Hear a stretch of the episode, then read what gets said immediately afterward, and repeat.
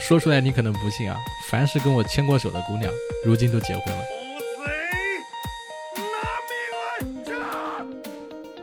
Hello，Hello，各位活捉八师傅的听友朋友，你们好，我是八师傅八匹马。今天这期节目呢，哎，那些常去阿那亚戏剧节的年轻人在想些什么？我们请来一位听友朋友，啊，一起来聊一聊他逛戏剧节的那些故事。同时呢。想要上咱们这个节目跟八师傅一起聊天的听友朋友们，欢迎关注咱们的这个公号“活捉八师傅”同名啊，也可以联系我王爷五幺，在我们这个详情页里都有写。那么我们有请阿基山鸡哥。Hello Hello，大家好，我是阿基。山鸡哥你好。你好你好八师傅。我们来说一下，就是是从什么时候开始听我的这个节目的？是从大概去年十二月的时候，那时候上高三，然后在晚自习写题的时候，经常没有事情干，就想耳朵里听一点东西，然后就搜到了巴师傅的节目。咱不说具体平台名啊，反正是一边写作业一边听音乐之类的，听到了。对对对。那你最喜欢哪一期节目呢？是什么时候想起来联系我的？有点早嘞，我听第一期的时候就联系你了。好像是当时说怎么实现财富自由、怎么赚钱的那一期吧。你高三就往这方面想了？高三不是要高考吗？没有没有，高三就是幻想美好的未来，想着怎么样财富自由，怎么样可以去做自己想做的事儿。啊，所以经历了今年的高考是吧？对，经历了今年的高考。我比较好奇啊，就是你后来考的是这个计算机啊？但是我看你的这个朋友圈，你经常发一些，比如说逛一些戏剧节啊，或者是一些跟影视相关的一些活动。那你是没有去考一些这种影视类的专业院校吗？我没有去考专业的院校，然后我只考了省统考，因为我当时是准备去报班学之类的，但是我家里人就不怎么同意，我就没有学那个课。我当年学编导课的时候啊，一节小品。还有一节那个什么，呃，诗朗诵之类的，记得大概是三百还是四百一堂课，然后有那种大课，大课大概两三千块钱，现在还是这个价吗？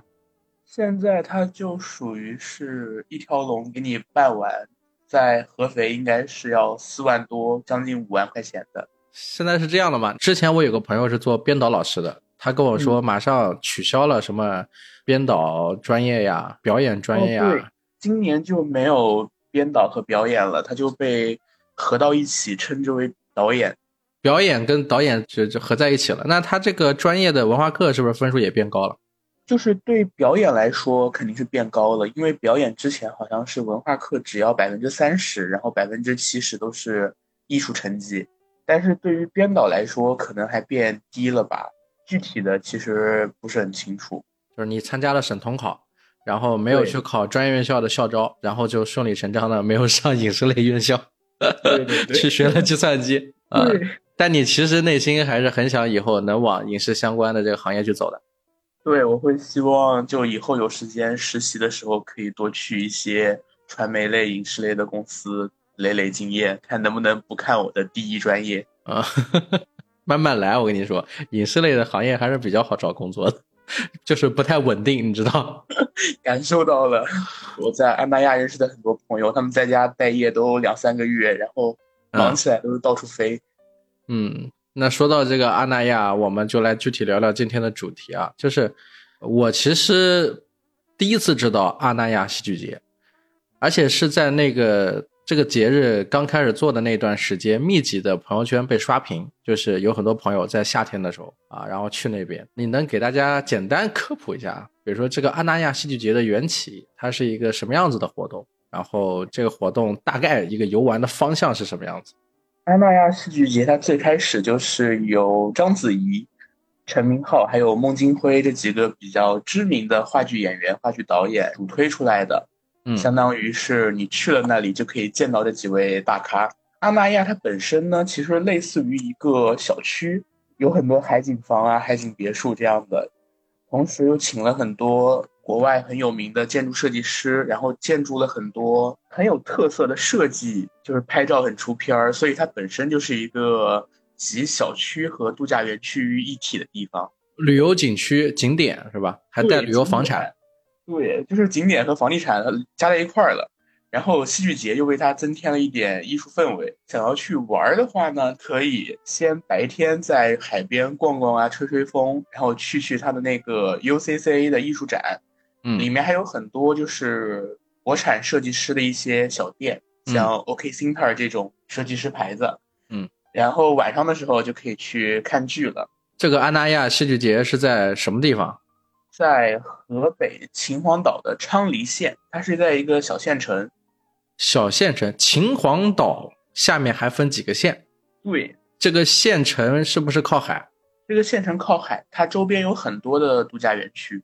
那除了阿那亚，还有别的度假园区？有，因为阿那亚在戏剧节的时候，它的住房很贵，我就是住在隔壁园区的。你这个叛徒！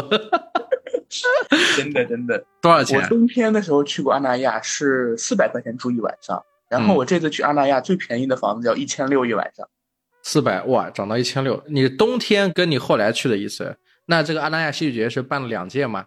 呃，没有，我第一次去的时候就其实没有戏剧节，就纯粹去看看海，就生活在内陆的人去看看海罢了。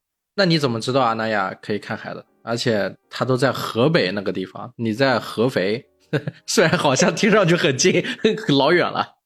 对，其实是老远了。我是在朋友圈刷到的，就是他们有很多在北京或者是天津那边的朋友们，他们发朋友圈会说自己出去玩了嘛，拍很多那个礼堂的照片。他那有一个白色礼堂，还有一些孤独图书馆，在海边的一个图书馆。对我这种伪文艺青年来说，就很吃这一套，就很想问他啊，在哪儿呀？去看看吧。然后就去了。啊，是跟着女朋友去的，还是去泡妞的？去去泡妞的，我就喜欢这么诚实的孩子。阿那亚这个地方，它到底有什么好的特色，就是让你觉得，哎，这地方有趣？它的特色其实就在于，它作为一个小县城的海滨地区，它却包含了很多国际化的东西，然后很多不同的元素，很包容。像音乐节啊这种的，会有很多亚文化爱好者，然后我们这种文艺爱好者。书籍爱好者都可以聚在这里，然后大家都可以一起玩，一起聊天，就觉得很奇妙。这个地方交通方便吗？非常不方便。我是交通选择更荒谬的那一种。我从合肥坐绿皮火车到了河北唐山，嗯，坐了十六个小时，然后到唐山之后转另外一辆绿皮火车到昌黎县，嗯，到了昌黎县之后，我要打那个出租车，我手机又没有电了，手机关机了。然后我就不能导航，那个出租车司机疯狂给我绕路。他跟我说：“小伙子，手机没有电，导航不了，不要害怕的。我们这边去海边只有一条路，不像那大城市，不会绕你路。”然后我之前在手机有电的时候看打车价格应该在四十块钱左右，嗯，硬是打了我八十多块钱，整个人气炸了。起步价好像是六块钱还是七块钱？你是第一次去被坑了，还是第二次去被坑了？第二次去被坑了，第一次去没打出租车，第一次去有车。第一次去的时候也是坐绿皮去的吗？没有，第一次就是坐高铁去的了。你这个经验，我第一次知道有人坐绿皮火车从安徽这边往北京跑的时候，就是我当时看车票，就是绿皮只要一百六，但是高铁要五百一。啊，学生能理解，本来就闲着没事儿。你是一个人去的，还是几个朋友一起啊？呃，我自己拉了一个阿那亚戏剧节的群，然后我们约了朋友一起在当地住，但是去就只有我一个人从合肥去，他们都是从东北啊、内蒙啊，五五湖四海是吧？对，五湖四海聚在那里。哎，你说到这个群的问题啊，我想问一下，那这些朋友是在网上怎么找到的呢？就是我们这个创群的根基。是我从平遥电影节的群里拉出来的。哎呦我的天啊！你有没有听过我上一期录的平遥电影节的那个嘉宾？哦，对，我想起来了，就是听那个平遥电影节最开始关注你的啊。然后那个节里当时他们也是有那种群，你又是一个卧底。对对对，我就是卧底。你去了平遥电影节，认识一群朋友，再把他们拉到阿拉亚去了。对，然后阿那亚的朋友又被我拉到乌镇戏剧节了，我又弄了一个群。哦，好，你这对得起这个常年看展选手。对 对对。那我问一下啊，就是你这有三个节，我已知的啊，就是平遥国际电影展、跟阿那亚戏剧节还有那个乌镇的这个戏剧节，你觉得这三个哪个更好玩？因为乌镇其实我还没有去，我只是拉了群，就准备去是吧？对，准备去。他们十月开展。那你现在呢？阿那亚跟平遥这两个相比呢？我最喜欢的是平遥。我们这期节目讲阿那亚，你太不给面子了。哎呀，失误了。先讲讲为什么？先讲讲为什么？就是先讲讲缺点，好吧？吐槽一下。就是那我先吐槽一下阿那亚吧，因为我刚说我是做绿皮去的嘛。嗯。然后在车上见到的人呢，他们大都是为了省那么一点点钱，然后去选择浪费那么久时间的那群人。嗯。就是稍微底层一点的劳动人民比较多。那当我去了阿那亚之后，我见到的人们呢，他们大都穿的很华丽，或者都是大牌，打扮的都很精致。我当时会有一种很强烈的割裂感，就是，嗯，我们都生活在这样的一个时代，对吧？但为什么有很多人就能享受到很好的一些待遇，但是有的人就没有办法享受到？嗯，我当时在凌晨的时候去坐那个绿皮车。没有地方睡觉，我买了硬座，然后我就想，我去餐车买份饭，我可以睡在餐车，大概要四十块钱。然后我去了之后呢，餐车有很多人在那儿躺着，但是他们没有买饭，就被列车员赶走了嘛。嗯，然后就是这四十块钱，你去阿那亚里面，你可能只能买一杯咖啡，咖啡还会有很多人排队，然后你就会觉得，哎呀，这件事情有那么一点荒谬，为什么？有的人就是花四十块钱喝一杯咖啡，喝完了也无所谓。但是有的人就觉得，四十块钱买了一份饭还能睡一觉，是很浪费的一个行为，就很割裂。你会觉得这个乌托邦的存在会有一点儿不现实，有点拧巴，对，有点割裂。而且它跟周边也是，我们打车的时候，晚上看完剧打车回外面的酒店，它都是黑车，黑车司机很自然的觉得你去这里玩，你是有钱人，我们属于。一种对立阶层吧，本地人赚外地人的钱嘛，对，赚外地人钱，可劲儿坑你。我们打车过来十七块钱，然后走它就是六十块钱，只要车发动就六十块钱，远的话要继续加钱。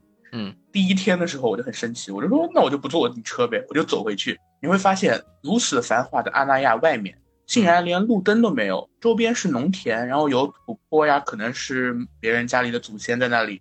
然后边上是青蛙叫，然后马路上别人家的祖先在那里，你这个形容词，有没有话说的太直白不大好？呃，明白你的意思，就是这是一块荒地，硬被旅游跟这个概念拉起来的。拉起来之后，请的又是做戏剧相关，戏剧本身在这个行业也不挣钱，对吧？然后来朝圣的人，感受这个文化气息的人，本身大部分也可能。不是有那么高的消费的企图，但是整个这个地方还有这个城市，这个大概整体的，不管是硬件还是软件，还是人为服务，就是都还没做到那么好，是吧？对。但是突然就坐地起价了，你讲到四百到一千六就很夸张了。哦，对，它那个里面的就是房子都会涨价。出租车司机是说，因为他们的那个物业公司会收取。他们比方说那种民宿，不就是房东嘛，收取房东售价的三分之一，然后酒店的话赚的钱就是物业公司自己的。嗯，对，它整个都是一个商业行为。对，都是商业行为。然后它的食堂也会有一些区别对待吧，就是它会有业主专区和访客专区。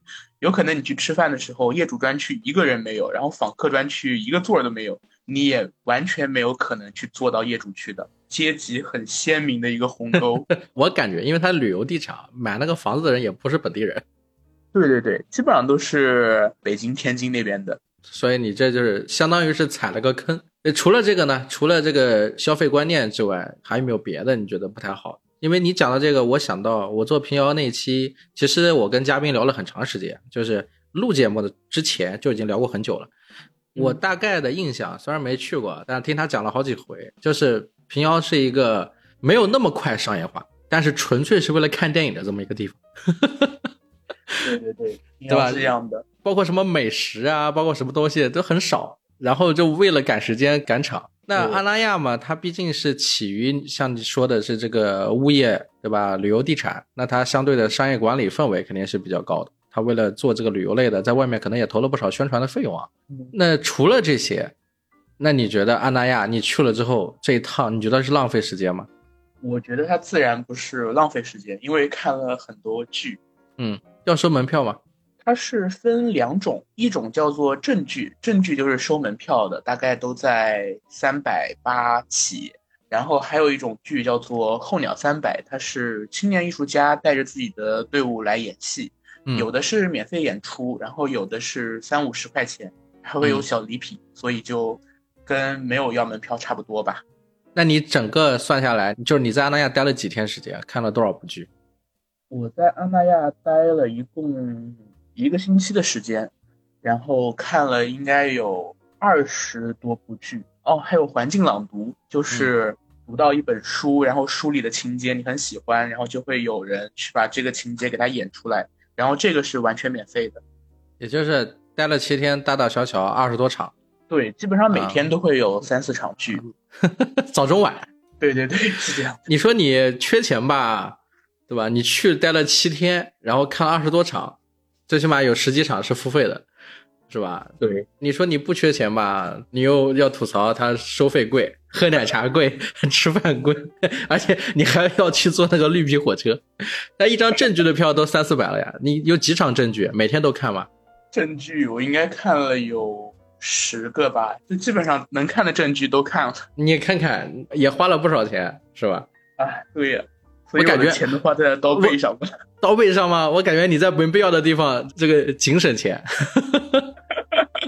对呀，就其实你想，就是你在路上少花一点钱，你就可以去跟朋友多待两天。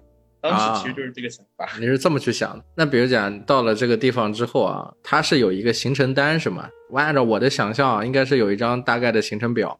每天有什么活动，每天有什么演出，全部都写的清清楚楚。然后每个人可能会去计划一下怎么去买这个票，或者有一个什么套票，是这样吗？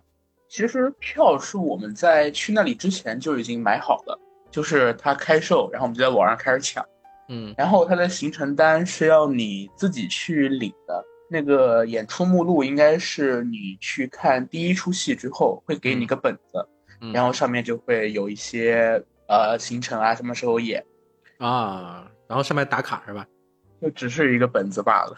哦，然后里面还有一个活动叫戏剧房子，就是他请了有很多艺人啊，或者是作家，像南派三叔他们去设计一些房子，然后你抽签抽中了可以给你住。然后我当时抽中了一个 AI 设计的房子，外观设计的还挺好看，就是有那么一点点像厕所，住起来吧。有一点小那个不舒服，因为它没有床垫，台子是水泥糊起来的，上面就是被单什么的，就很硬。你说的这个戏剧房子是什么意思？是说主办方的一种活动还是什么？对，主办方的一个活动，就相当于他在空地上搭建了一个艺术装置，搭建了一个小房子。有人在这个装置里面过夜吗？据我所知，是有人在里过夜的。但是过夜真的很难受，就是可能会有很多虫子，没有空调，厕所你要去那个食堂上，所以就有一点小难受。那也就是说，它也是概念性的，对，概念性比较强。它是为了介绍他们的建筑理念吗？还是什么？可能是为了介绍它的建筑理念。本身不就是一个房产公司吗？他可能想展现更多他们对房产的理解。呃，那有多少套房子？好像有八套左右吧。一共就八套，八套装置，是吧？一个个小单独的小房子。那看来这个活动的人数不是很多呀，不然怎么你也能抽到一个？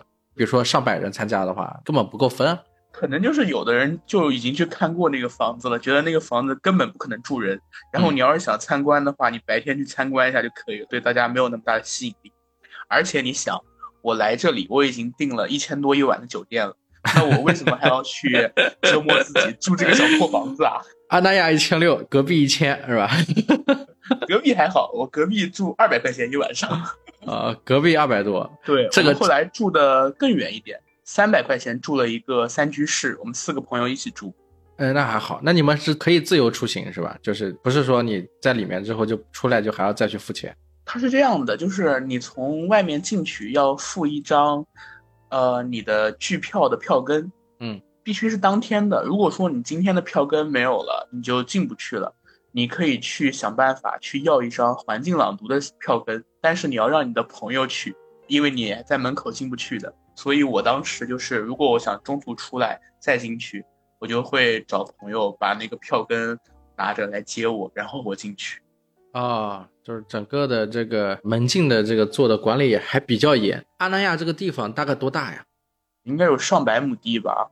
我从北门走到，还没有走到南门，就走了快有一万步了。哦，那算蛮大了。对，因为它那一片地里有好几个酒店，然后你想，它八期就是每一期都相当于是一个小区，一个设计理念。嗯，然后就有八个设计理念在里面。真的挺大的，里面你可以租车，租自行车的押金竟然要一千块钱。我们有朋友租了，然后租了之后，他把车锁在路边，被别人骑走了，一千块钱没退。自行车不值这个钱吧？应该，应该是不值这个钱的，但是他就是要收这么多押金。后来找物业，物业说，如果说后期他们的工作人员找到这辆车，会把车钱退给他的。那所以呢？现在找到了吗？所以好像没有，因为他没说。那也就是这整个的物业管理周边这些都是按照严格的这个景区的标准来执行。对啊，很景区化，对吧？然后价格也很高。那也就是这是一个地方性的硬性条件上，可能它是比较偏弱的。但是它软性的这些参与戏剧演出的人是很可爱的，是吧？对，整个阿那亚戏剧节，你这一届看到的最有趣的戏剧有没有介绍的？其实最有趣的，我觉得有两个，一个是要钱的，一个是不要钱的。我先说不要钱的那个吧，叫《老女孩》。嗯，她是很早的时候瑞士的一个作家写的戏剧作品，然后在欧洲已经演过很多年了。嗯，它主要说的就是两个女性在台上，她们进行对话对白，她们说的话其实都很有意思。那个年轻的女性对年老的女性说：“你曾许诺你会永远爱我，但今天你却不认识我。”其实我觉得这就很像一个梦想对现实的控诉。现实的那个人明明说过你会永远坚持梦想，最后却放弃。它也很像现在新女性主义出现了，然后很多女性和外界的那些知识碰撞，又和家庭里那种老旧的知识碰撞，对自己产生了一种混乱的感觉。然后我觉得这种感觉就是在国内作家里。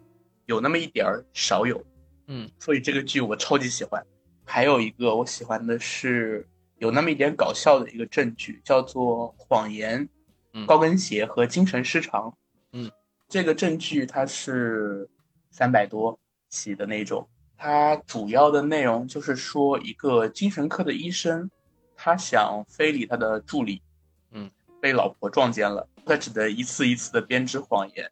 然后他老婆呢，在外面又被别人非礼了，又在这个诊所编织谎言，一次一次给他圆过去。后来就变成了一出闹剧，大家都觉得这个医生有精神病，然后医生的领导觉得自己也有精神病，就是大家都陷入了一种自我怀疑，到底是谁有病？嗯，哎，你们在看剧的这个环境怎么样？是在一个小剧场里面，还是在露天的这种表演的地方？它就是分两种，有露天的，有在室内的。如果说你是花钱的那种剧，它的露天的那个剧场也是搭建的，也是只不过是临时搭建的，也是比较大的，然后看起来也是很舒服的。嗯，候鸟三百那种项目，它是在比较偏一点的草坪上，叫大树下剧场，要走很远很远，还要分点三六九等。啊，对对对，是要分一点三六九等的。这个候鸟三百计划给我们简单介绍一下吧。我看朋友圈很多人都在讲这个事儿，反而证据类的很少有人去提。他那个候鸟三百计划就是说，阿那亚邀请了三百名艺术家，然后住在海边的帐篷里。这是这个计划最初的解释。本质目的就是请他们住在沙滩的帐篷，在阿那亚给他们安排的剧场的点里面去表演他们想要表演的剧本啊这些东西。呃，真的有三百个帐篷吗？帐篷应该有两百多个，有三百个，但是艺术家我觉得没有 啊，是为什么？他那个候鸟三百的剧就没有很多人啊，因为他一场戏就可能只有五六个人，十来场戏也不过五六十个人，怎么会有三百个艺术家呢？嗯，说不定也有这些艺术家的同伴跟朋友嘛，最后凑了三百个人呢。啊，也有可能啦。那比如说，我看你聊到说这个候鸟计划能认识很多新的朋友啊，你在这个里面，你觉得你印象最深的是什么样子的东故事？我在这个里面其实印象最深的是陈明昊，就是我当时去看他的环境戏剧朗读嘛，嗯，他就像一个老师一样，他的环境戏剧朗读都是青年表演者，然后这个老师就会坐在后面默默的看，然后也不说话，我就会偷偷的拍他。签名的时候，大家会互相聊聊天，说说话。去那边的时候，我就知道我可能不会报那种艺术类的专业，以后也没有什么从业的机会，就是一个很丧的状态。然后会跟陈明浩老师倾诉，我说其实我很喜欢戏剧啊、影视啊这些东西，但是我觉得我就是可能没有机会，以后没有机会做这个。陈明浩老师会跟我说，就是让不要着急，人生路很长，因为我们当时看那部。环境朗读叫本巴，是活在梦里的故事。那里的人都二十五岁，永葆青春。他说其实没有关系，你可以找到一个像本巴一样的地方，让你永葆青春，永远去做梦。嗯，然后我就觉得这件事情很棒。看完这个环境朗读之后，又去看了陈明昊老师的那个海边的罗密欧与朱丽叶。嗯，就是很难想象，在一部话剧里用到了拖拉机、挖掘机这种工业设施。在海边看着日出，看完日出之后吃他们庆功的烤全羊，我就觉得这个人很浪漫，很温柔。陈明浩是最近比较火的那个《漫长的季节》里面那个老刑警吧？啊，对，那个马队。啊，你之前比如说你看过像话剧类的这种演出吗？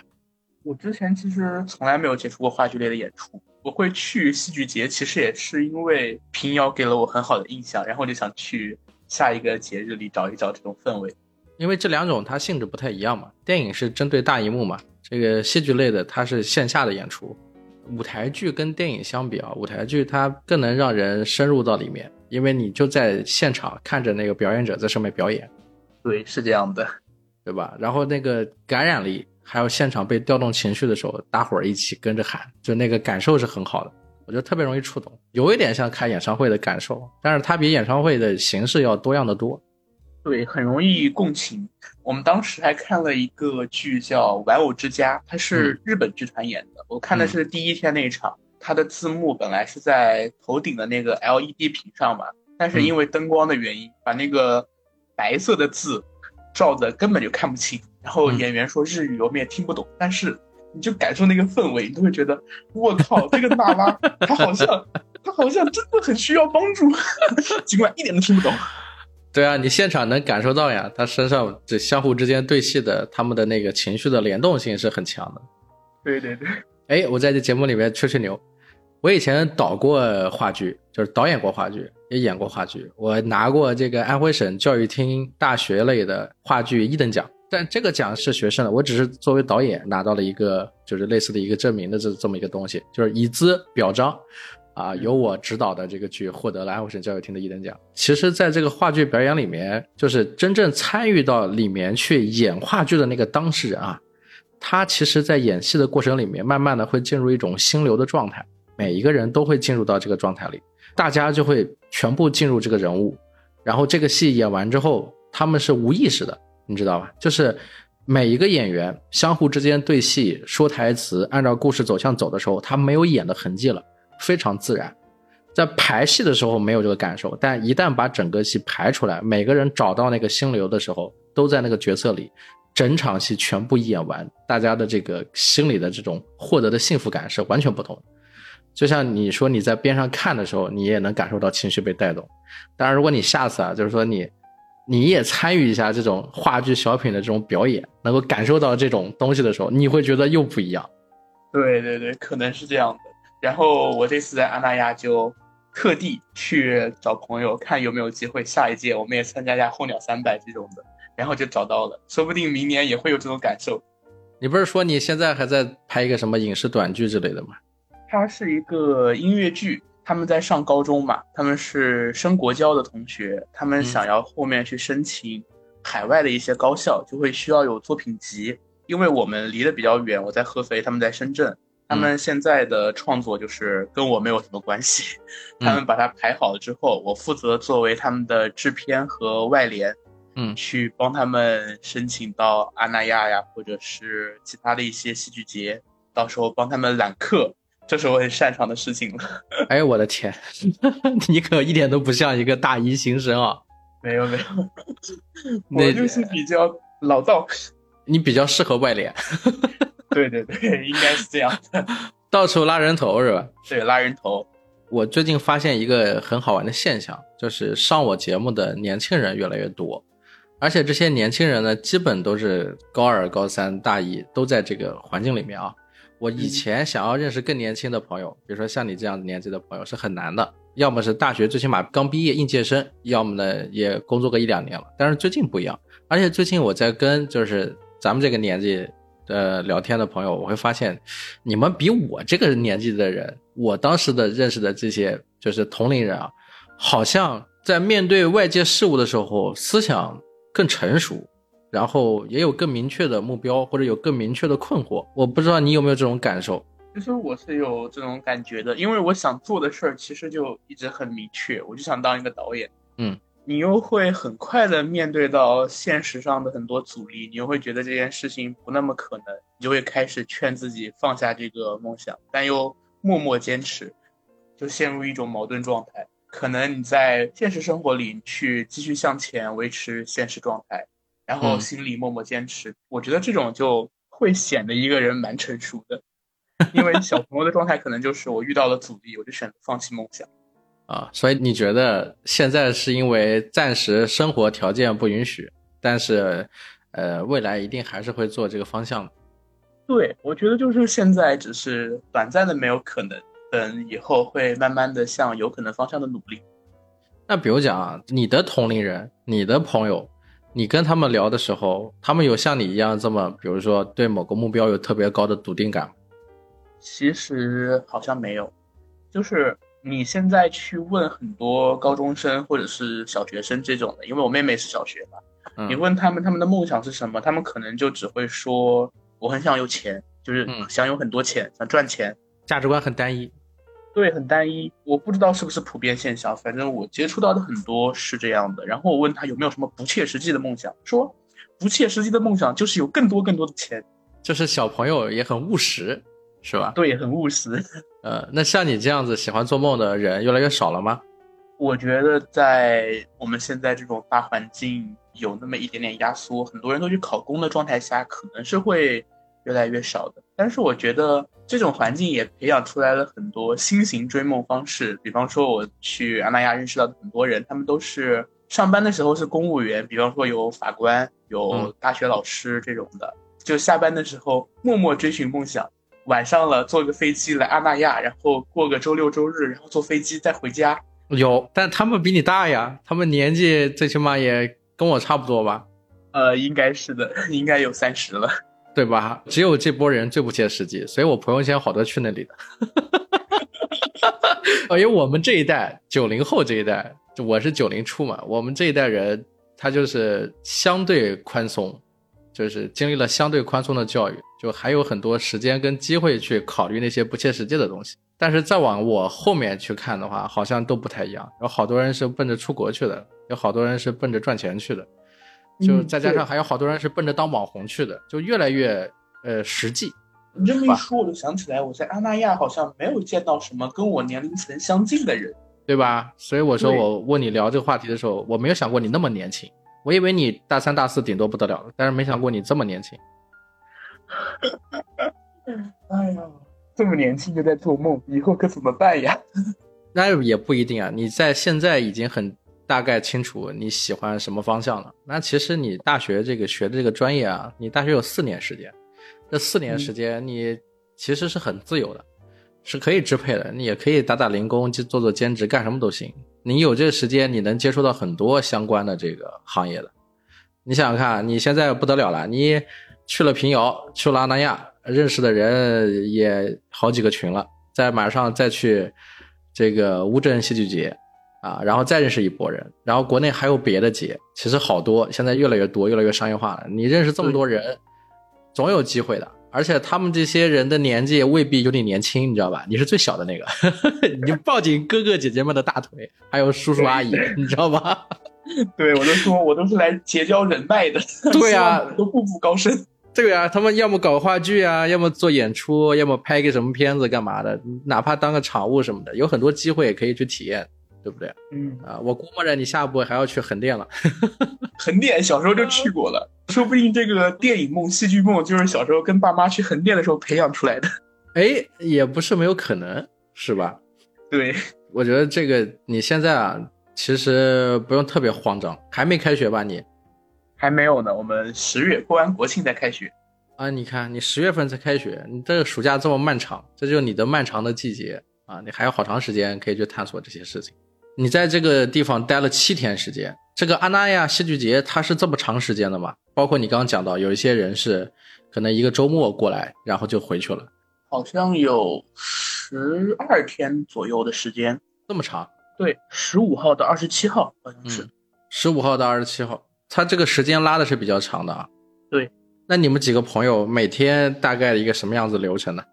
我们每天其实我和他们状态都不一样，因为我比他们先到两天吧，然后我每天都只睡三个小时。他们到的那一天我就已经撑不住了，我说今天你们去玩，我想在家里睡一会儿。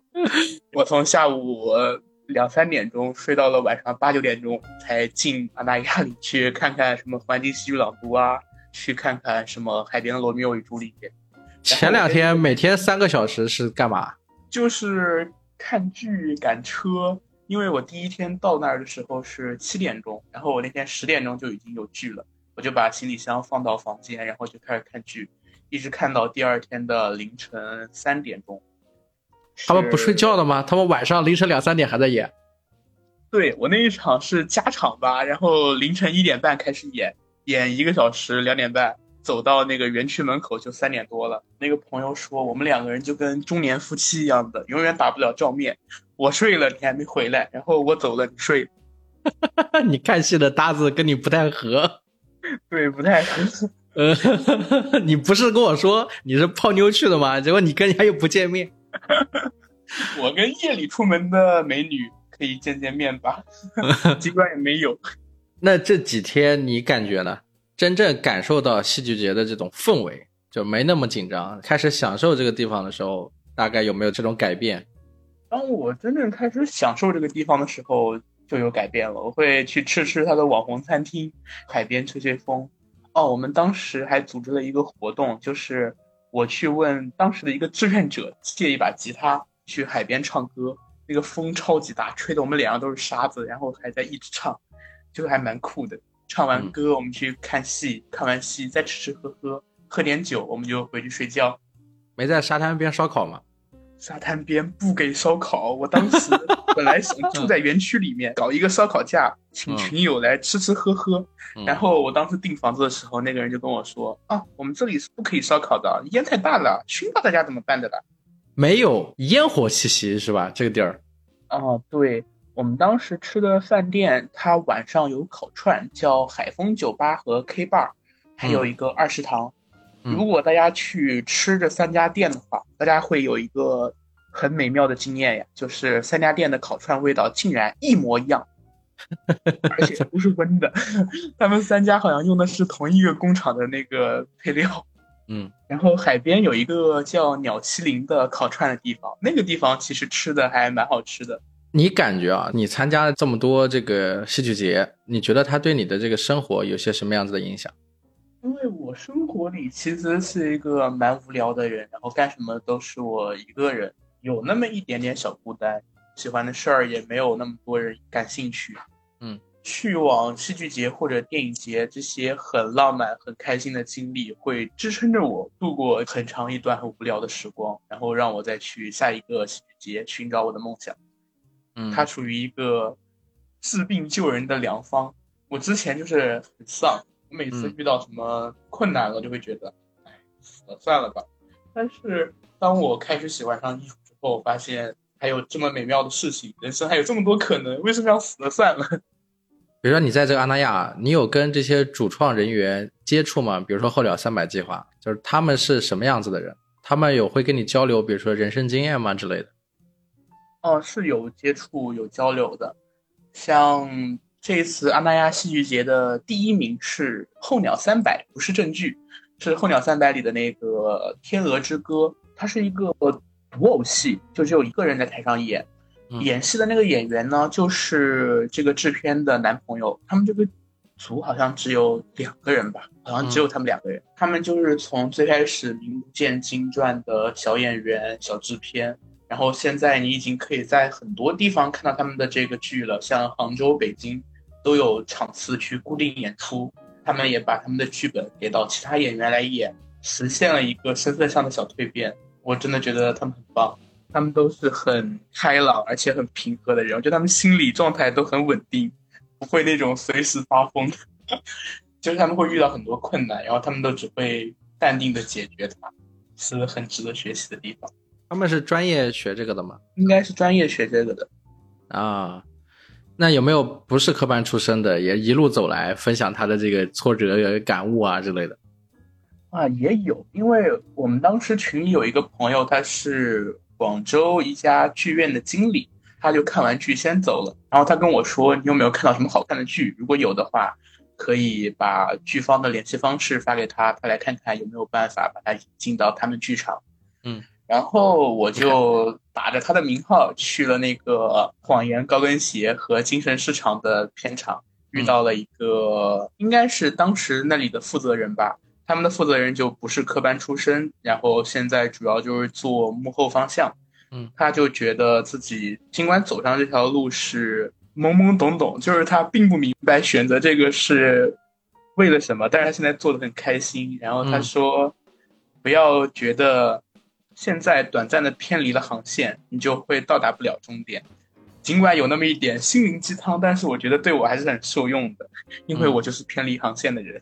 哎，你觉得这个话剧啊，跟那个一些线下其他的演出，比如说像脱口秀啊、相声什么的，你其他的有接触过吗？我去看过脱口秀。那你感觉像脱口秀这种类型的，还有现在他们在坚持的这种舞台剧类型的，你觉得这有有什么不同吗？舞台剧。和话剧这种，他们主要都是故事性更强，嗯，然后像脱口秀，他们主要还是演员和观众的交流，像是跟朋友对话一样。其实我觉得脱口秀可以理解为有一个人站在台上扶着麦克风在说播客了，嗯，是有一点。他们主要差别就是一个在叙事，一个在沟通。这一次去阿那亚的这场活动，对你最重要的一件事情是什么？我觉得最重要的一件事情是，我去看那个《海边的罗密欧与朱丽叶》的时候，因为那个剧是凌晨三点开始演，演到日出结束。哇！我就见到了很多人，他们在凌晨两点钟带着个小毯子，然后去到沙滩上去等这个戏开始，然后抢位置。嗯，我就觉得见到这么一帮人会让我觉得很重要，因为。你知道这帮人无论单独出现在哪个城市，大家都会觉得我靠，这个人有点奇怪，有点傻逼吧？大半夜不睡觉跑到沙滩上去看戏，关键很冷啊，被疯了。但海风吹着，这么多人聚在一起的时候，你们就会互相给予力量，你们会觉得啊，这是在追寻我喜欢的事情，这怎么会是疯了呢？然后我们就觉得这个事情很浪漫，坐在那里静静的等待演出开始。等到日出的时候，那些演员都奔向海里，把自己打湿，开始拍照啊。之类的，哇！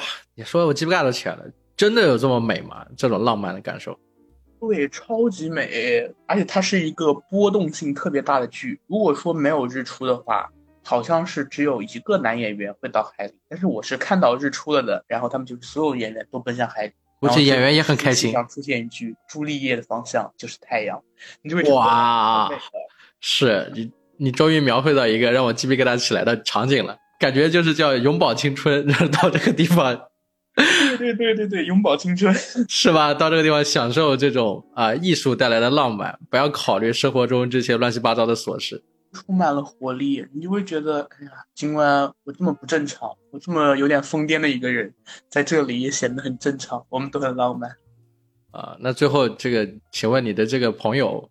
关系相处下来了吗？哦，那这个肯定是失败了呀！天天看戏，蓬头垢面的，跟个野人一样，怎么会有美女看上我呀？就是爱情没有生发，但是戏剧的种子在你的心里种下了。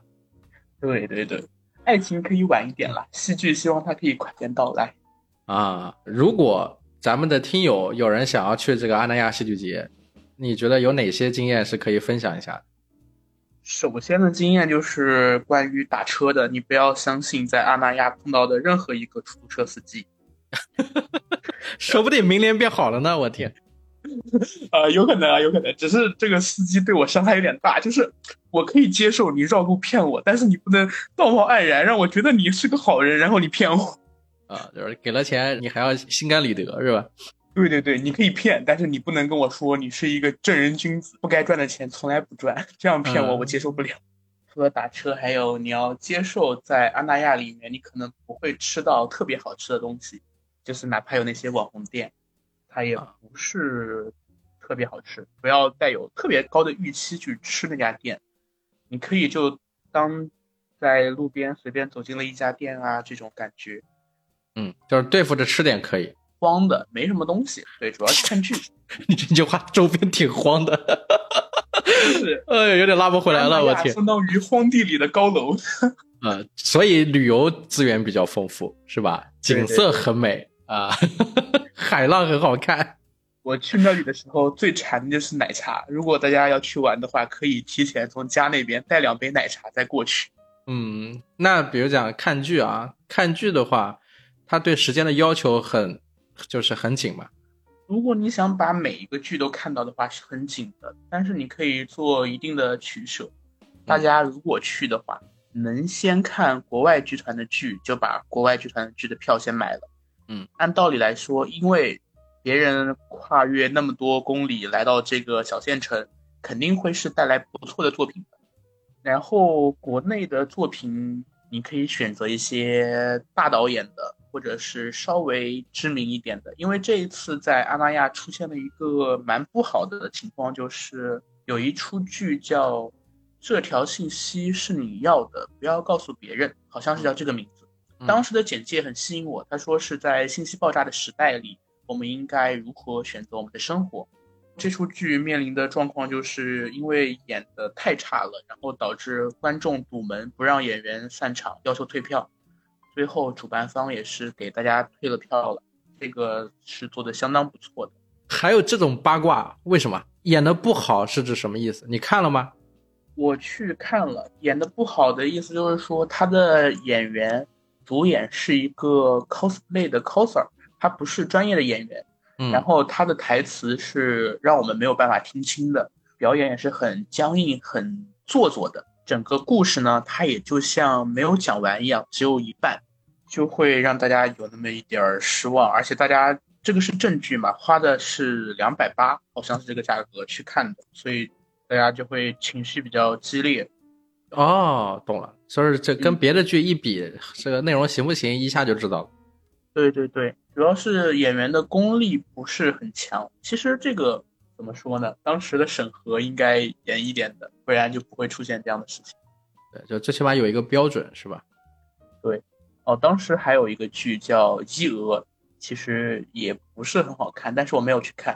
后来就是有听朋友说，他们的所有演员都氪金了，就是他们是买了阿那亚的房子，都是业主，然后就进去演了。不知道是真的假的。当时在群里听人说的，说他们都氪金了，都是有钱人，就在骗我们钱。呃，你看看，你看，这样找你来聊这个，我就觉得还是很有趣的。从侧面感受一下，就是正儿八经的观众去感受这个戏剧节它到底是什么。我朋友圈里大部分都是影视从业者，你知道吧？听不到什么真话。我也很喜欢，我也不能用真，我也我也很喜欢 diss 人。我跟你说，哎呀，我别等会被人 diss 了。哎，没事儿，没有什么人看，你知道吧？那行啊，我们今天也聊的差不多了。啊，最后老传统，推荐一首歌，比如说你参加戏剧节的时候，或者你在火车上的时候，有什么歌最近是一直在手机里循环？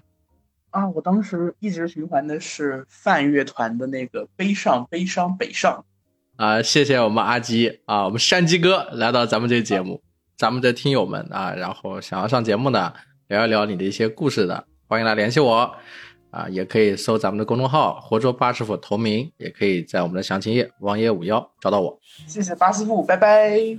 好，我们下期再见，拜拜拜拜。